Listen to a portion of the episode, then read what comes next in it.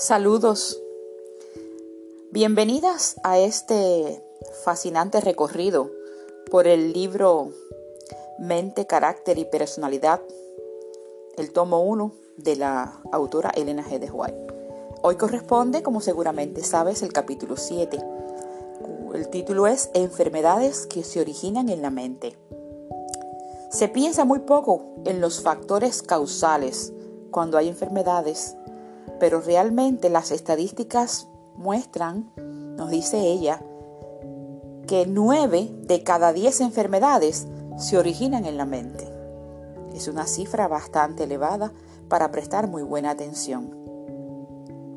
El Ministerio de Curación, página 294, leemos, muy poca consideración se le da a las causas que determinan la mortalidad, la enfermedad y la degeneración que existe hoy en los países más civilizados y ricos. La raza humana decae. Y ya vimos la estadística, ¿verdad? A veces el remordimiento por el pecado mina la constitución y desequilibra la mente. Hay un pensamiento de alguien que dijo que lo que el corazón calla, el cuerpo lo grita. Y esta expresión de Elena White que el remordimiento por el pecado viene a la constitución y el desequilibrio de la mente, me hace recordarlo.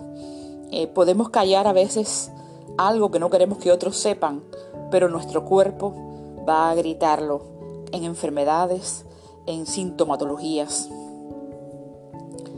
Hay doctrinas erróneas, como la de un infierno que arde eternamente y el tormento sin fin de los impíos, que al presentar ideas exageradas y distorsionadas del carácter de Dios han producido el mismo resultado en mentes sensibles.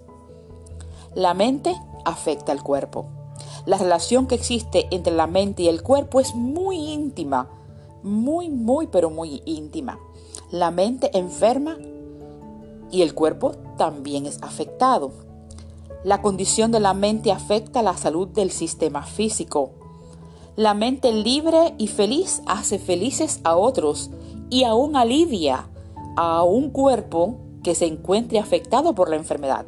Hemos visto en muchas ocasiones personas que aquejadas de una enfermedad terminal tienen una mente sana, equilibrada a pesar de su dolor, de su enfermedad, y les alivia su existencia en medio de la, enfermedad física y también, dice ella, hace felices a otros.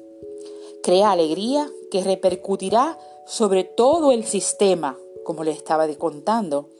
También produce una mejor circulación de la sangre y tonifica todo el cuerpo.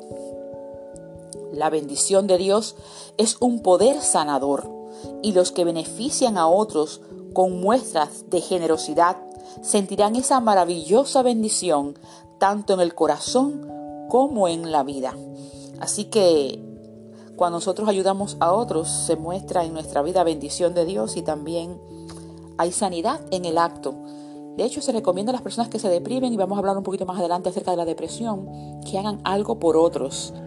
Aún las personas que están enfermas se les recomienda que para que salgan de su círculo mental de, enfermedad y dolor, hagan algo por otros. Y esto les trae alivio y un sentido mucho más mm, bienestar de salud. Un cerebro sano y bien alimentado también es importante. Primero, instrumento de la mente. Controla todo el cuerpo, definitivamente el cerebro. Debe estar sano para que los miembros del sistema trabajen adecuadamente. La sangre que lo alimenta debe ser pura por los hábitos correctos en el comer y en el beber. Así que pongamos mucha atención eh, con lo que comemos, con lo que bebemos, pues esto alimenta nuestra sangre y por ende también nuestro cerebro. Ahora veamos el papel que tiene la imaginación en la mente y por supuesto también en nuestro cuerpo. La imaginación, hay quien tiene imaginaciones muy vívidas. Eh, la imaginación es algo que constantemente está interactuando con nosotros y nosotros con, con el medio, por supuesto. Está en nuestra mente y a veces pensamos que no es importante y es, y es muy, muy importante. Y ella nos habla de una imaginación enfermiza y dice la imaginación produce la enfermedad y es frecuente que lo agrava Hay muchos que llevan vidas de inválidos cuando podrían estar bien si pensaran que lo están. Muchos se imaginan que la menor expresión de su cuerpo les causará alguna enfermedad. Y efectivamente, el mal sobreviene porque se lo esperan. Muchos mueren de enfermedades cuya causa es puramente imaginaria. Y es increíble que Elena White a los años que hace que dio estos consejos y escribió estos pensamientos, hoy la ciencia corrobora que las personas que se imaginan las enfermedades son los hipocondriacos. Y la hipocondria pues sencillamente es una condición donde se imaginan totalmente cualquier movimiento del funcionamiento del cuerpo normal, eh, lo toman como algo eh, enfermizo, como algo de enfermedad. Y me siento por aquí y por acá hay un movimiento y aquí tengo un sobrehueso y todas esas cosas las personas se imaginan que tienen algo mal y dice, y dice Elena White y sobreviene la enfermedad. Cuánto cuidado con, una, con nuestra imaginación y nuestra mente, que es la ciudadela del alma. La energía eléctrica del cerebro vitaliza el sistema. Se debería dar realce a la influencia que tiene la mente sobre el cuerpo y éste sobre aquella. La energía eléctrica del cerebro aumentada por la actividad mental.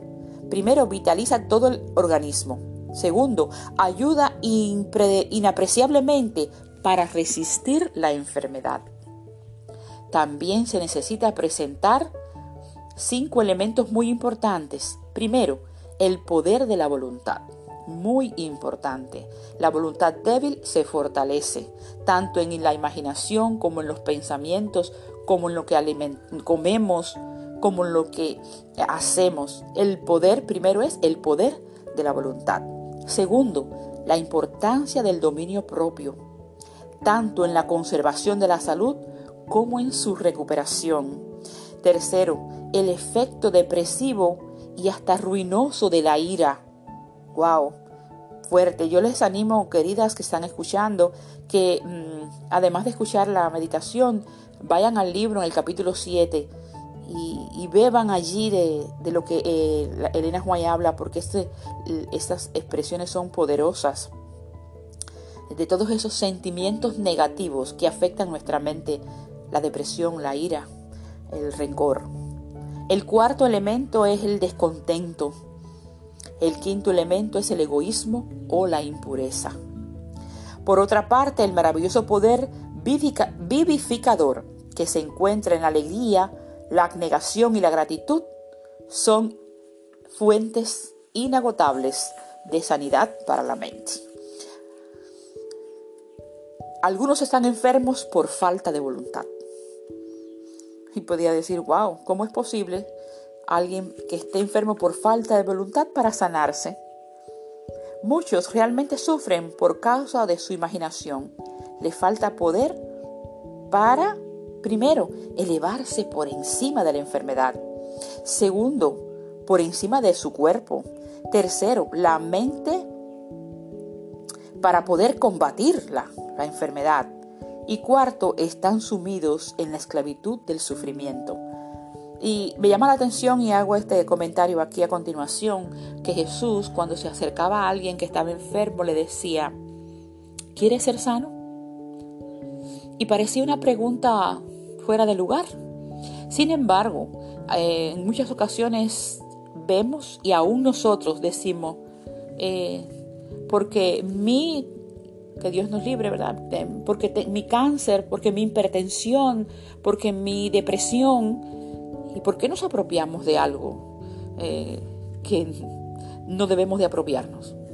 Es decir, estoy, no es lo mismo decir, estoy pasando por una enfermedad en este momento, me siento alguna sintomatología que apropiarnos mentalmente, emocionalmente de una enfermedad. Nuestra mente, recuerden, tiene mucho poder. Digamos, estamos pasando por un momento así, pero no que nuestra mente no tome ese curso de acción, que no llegue a a dañarnos de tal manera que pensemos como enfermos. Con frecuencia me aparto del lecho, dice ella, de esos que se hicieron inválidos a sí mismos, diciendo, ella decía, mueren de indolencia. una enfermedad que nadie, sino ellos mismos, pueden sanar. ¡Wow! Qué triste y a la vez qué, qué poderoso esta situación. Cuánta ayuda puede darnos el cielo para mantener mentes sanas y para ayudar a otros que están a nuestro alrededor para que así sea. Importancia de una mente sana en un cuerpo sano. Primero, el poder mental y moral depende de la salud física. Poder mental y moral. Cuando alguna de estas situaciones falla, decae la moral. Miren hasta dónde llega la mente. Dependen de la salud física. Se debe enseñar a los niños que deberían primero sacrificar todos los placeres, complacencias que interfieren con la salud, la negación propia y el autocontrol. Muchas veces a nuestros muchachos pequeños, porque son niños, le damos todos los justos. Les estamos haciendo un daño para su edad para su vida posterior incalculablemente negativo. Hay que enseñarle, dice ella, sacrificar los placeres, complacencias que interfieren con la salud, la negligencia o la negación propia y el autocontrol desde muy pequeños. Los niños, muchos más felices, son si se les permite, eh, dice ella, los niños serían mucho más felices, disculpen, rectifico, debía decir, los niños serían mucho más felices si se les permite complacer, no se les permite complacer sus deseos y de, y de ropas extravagantes. Sería para ellos, serían mucho más felices en su vida adulta y aún como niños. A veces vemos niños mientras más gustos se le dan, más placeres, más inconformes son. El niño a veces mientras más limitado, más negado y, más autocontrol tiene, es un niño más complacido, más, más complacido y es más complaciente. La buena salud mm, de mente sana y corazones puros no son consideradas como las primeras importancias de los hogares. Muchos padres no educan a sus hijos para ser útiles y para cumplir sus deberes. Y queridos, esto es algo de reflexión, para mí ha sido también tema de reflexión, porque nuestros hijos nos han sido dados para prepararlos para la vida. Cuando criamos un niño ah, sin el autocontrol eh, hacia los demás y esa, esa, ese límite que debe tenerse de complacencia propia, eh, no los estamos preparando para la vida realmente o por lo menos lo estamos preparando mal para la vida. Evitar la presión mental en los niños. En el aula se ha colocado ineludiblemente el fundamento de diversas enfermedades. ¿Cómo? ¿Cómo es esto? Puedes pensar. En el aula se ha colocado ineludiblemente el fundamento de diversas enfermedades pero en especial el órgano más delicado de todos, el cerebro, ha sido dañado permanentemente por habérsele sometido a una ejercitación excesiva, dice ella. Wow, si vieran los muchachos hoy día lo que le ponen en las escuelas. De los niños que al parecer han tenido una constitución lo suficientemente fuerte como para sobrevivir a esas condiciones, muchísimos que soportan sus efectos durante toda la vida. Y de esta forma se ha sacrificado la vida de muchos niños a causa del proceder de malas, de madres ambiciosas. La energía nerviosa del cerebro se debilita tanto que después de llegar a la madurez es imposible para ellos soportar mucho trabajo mental. Pareciera que se ha agotado la fuerza de alguno de los delicados órganos del cerebro. Habla ella también del egocentrismo que provoca enfermedad. Muchos están enfermos física, mental y moralmente porque su atención está dirigida casi exclusivamente a sí mismos. Y eso es egocentrismo.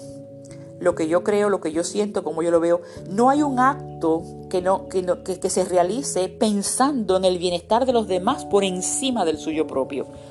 Y, este, este mundo, esta humanidad que estamos viviendo en estos momentos, creo que más que nunca, el egocentrismo eh, está muy de moda y se, se, nota constantemente. Creo que nosotros los cristianos deberíamos de practicar más esa negación hacia otros. Muy pocos se dan cuenta de los beneficios del cuidado, la responsabilidad y la experiencia que los niños traen consigo a la familia. Los niños cuando llegan al hogar es un regalo del cielo.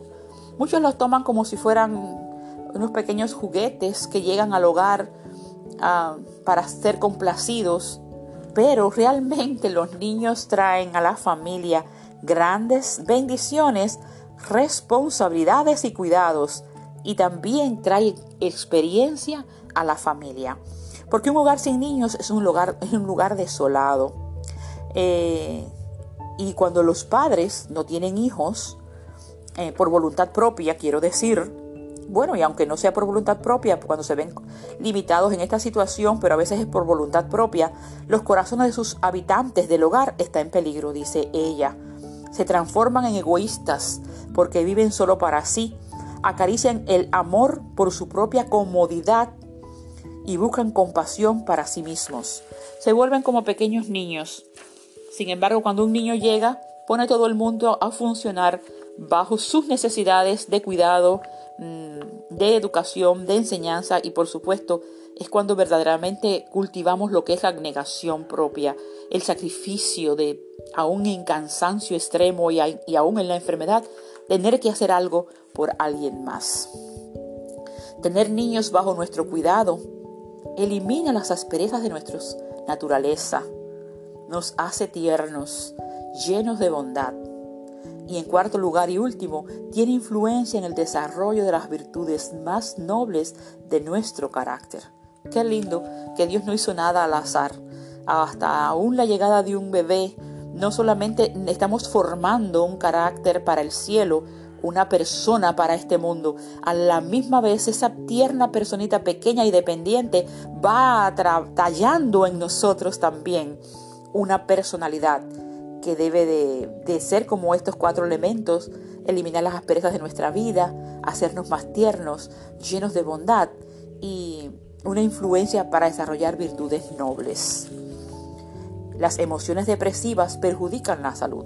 Les decía al principio de la lectura que íbamos a estar hablando de la depresión. Yo quiero decirte que si estás, has, pasado por la depresión o, enfrentas episodios de depresión, busca ayuda.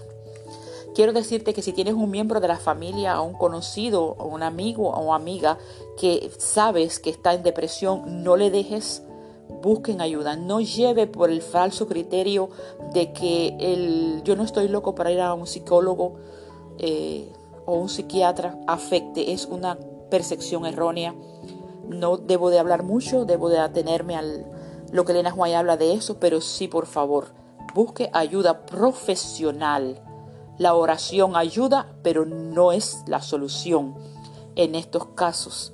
Solamente hay muchos que han salido con oración de la depresión, pero a un costo elevado, mucho sufrimiento. Cuando hay una causa médica, porque la hay, eh, para que la persona pueda salir adelante victoriosamente. Y Elena White habla de la depresión y dice, es el deber de cada uno vivir alegremente en lugar de rumiar las angustias y los problemas. Ella habla acerca del hábito de pensar positivamente y disfrutar de la vida. Y Dios nos hizo para disfrutar. Si alguien me está escuchando que ha pasado depresión o es reiterado en su vida, por favor, Dios te hizo, te creó para que disfrutes de la vida. Si hay algo que no te lo permite, si hay un curso de pensamientos que no te lo permiten, pon de tu parte en oración eh, para que esto cambie. Cambia el curso de pensamientos hacia uno positivo. Pero si aún con tu esfuerzo no lo logras, busca ayuda profesional. Efectos de las emociones depresivas, dice Elena White. Miren cuántos efectos tiene se vuelven miserables, sacrifican su salud y felicidad, se torna una imaginación mórbida, su entorno se vuelve desagradable. Y quiero decirte que en este punto, el número cuatro, las personas que conviven con depresivos tienen consecuencias, porque es muy triste ver una persona sumida en la tristeza, en la lobreguez. Y te digo más, si tienes hijos pequeños, estás moldeando un carácter depresivo, por favor, busca ayuda para que no le legues esa triste, esa triste condición a tus hijos porque hay un factor que es que se aprende a, ese curso de, carácter, de temperamento depresivo, eh, triste, lóbrego y de mirar siempre lo triste de la vida en vez de detenernos en lo más positivo. Y sé, si estás pasando por esto, que no es voluntario para ti, así que por eso te pido que busques ayuda profesional. Rostros con sueño fruncido constantemente. Estorban el proceso de la digestión, estos pensamientos también, interfiere con la nutrición, la depresión, se lamenta constantemente la persona depresiva, tiene ansiedad, no remedian un solo mal y hace mucho daño. Son consecuencias de la depresión, muy triste, hay muchos avances, muchos descubrimientos y muchas formas de tratarla. Por eso no escondas, no lo mires como que soy así, soy diferente. Hay muchas personas que están lidiando con eso y eh, hay solución. Gracias a Dios, hay solución en Dios y solución en la medicina. Dice también un pensamiento de señales de los tiempos y en Proverbios también habla, pero la alegría y la esperanza iluminan el sendero de otros. Son vida a los que los hallan y medicina a todo el cuerpo. Al tratar a los enfermos, estudie la mente. En el tratamiento con los enfermos no se debe pasar por alto el efecto de la influencia que ejercida por la mente. Aprovechada debidamente, esta influencia resalta uno de los agentes más eficaces para combatir la enfermedad. La enfermedad se origina en la mente. Una gran parte de los enfermos que afligen a la humanidad tiene su origen en la mente y solo pueden ser sanados por la restauración de la salud mental. Hay muchos más enfermos de la mente de lo que imaginamos. La enfermedad del corazón produce muchas personas disépticas porque los problemas de la mente tiene un efecto paralizador sobre los órganos digestivos. Wow, ten cuidado si tienes muchos problemas estomacales, que hay alguna preocupación rondando tu mente, que se está estacionado allí por mucho tiempo y esté repercutiendo sobre tu cuerpo. Es tan necesario que nuestras mentes cultiven pensamientos positivos. Mente sana, cuerpo sano. Y Cristo sana, recuerda eso. Hay una enfermedad del alma que ningún bálsamo puede aliviar, ninguna medicina curar. Oren por estas almas y atráiganlas a Jesucristo.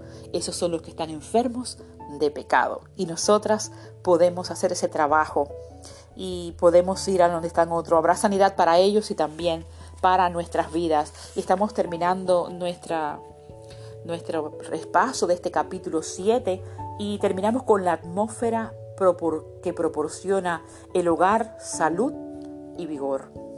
Y hay un comentario, padres, permitan que el sol del amor, la alegría y un feliz contentamiento penetren en el corazón y dejen que su dulce influencia impregne el hogar. Qué consejo más hermoso para los padres, para los que estamos al frente de hogares.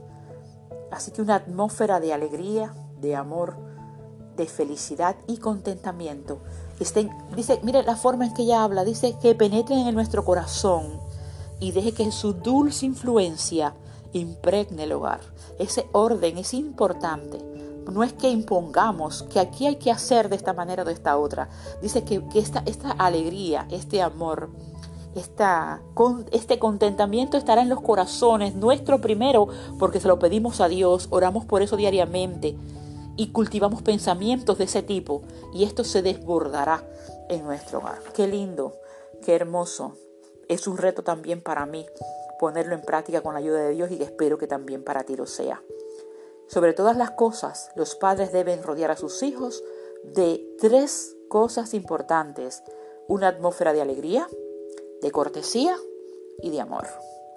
Y recuerde que la mejor forma de enseñanza no es diciéndolo, es haciéndolo. Es la mejor forma de que nuestros hijos sean corteses, tengan amor y alegría, es mostrándolo. Los ángeles se deleitan en morar en un hogar donde vive el amor y este se expresa tanto en las miradas, en las palabras y en los actos. es un consejo hermoso también que ha sido para mí siempre como un reto para el hogar. Ese pensamiento siempre lo recuerdo para que en mi hogar haya ese tipo de, de vivencia. Y termino con este pensamiento. Muestren un espíritu bondadoso y tolerante y promuévanlo en sus hijos, cultivando todas las gracias que alegran la vida del hogar. La atmósfera así creada será para los niños lo que el aire y el sol para el mundo vegetal y favorecerán la salud y la fortaleza mental y del cuerpo. Amén, queridas. Es para nosotras un privilegio vivificarnos con esas experiencias, eh, pensamientos y actividades positivas, positivas para nuestros cuerpos y nuestras mentes y van a repercutir sobre nuestro hogar y sobre nuestra propia salud. Prestemos más atenciones de ahora en adelante al curso de pensamiento que tenemos, a, esa, a ese diálogo interno, porque aunque no lo expresemos, está moldeando o sanando o enfermando. Hay sanidad en Jesús, hay poder en el cielo. Dios te bendiga y Dios te guarde.